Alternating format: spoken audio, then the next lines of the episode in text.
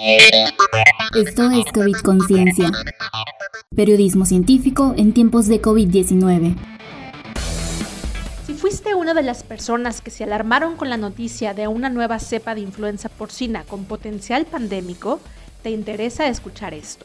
En realidad, no hay reportes de que las personas en las que se detectó esta cepa hayan tenido síntomas severos o hayan contagiado a otras personas. Y eso es clave porque justamente por eso no necesitas alarmarte. Suficiente tenemos con la pandemia de COVID-19 como para andarnos preocupando ahora por una nueva enfermedad. Para empezar, la cepa fue hallada en 2016. Como escuchas, nada tiene de nueva. Fue detectada gracias a la vigilancia constante que la comunidad científica realiza en cerdos, debido a que estos animales son como laboratorios vivientes en los que los virus pueden combinarse y dar pie a nuevas mutaciones o cepas que en algunos casos se transmiten a humanos. Ahora, ¿cómo la encontraron?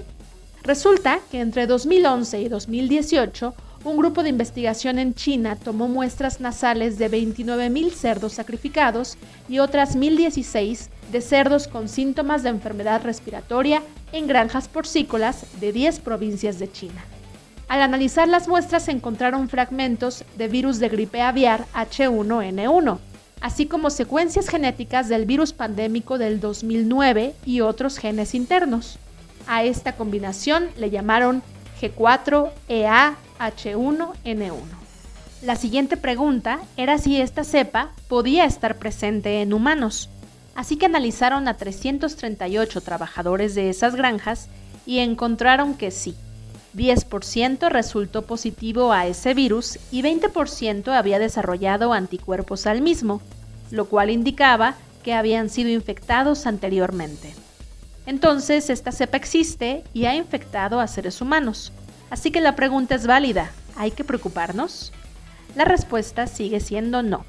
No solo porque la muestra de granjeros es pequeña e insuficiente para decir que puede ser un riesgo para los seres humanos, sino, más importante aún, porque los síntomas en las personas enfermas no son graves y tampoco hay contagio entre personas.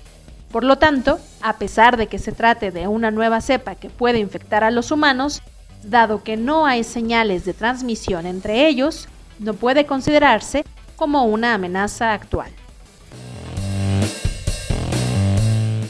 Esto fue COVID Conciencia, periodismo científico en tiempos de COVID-19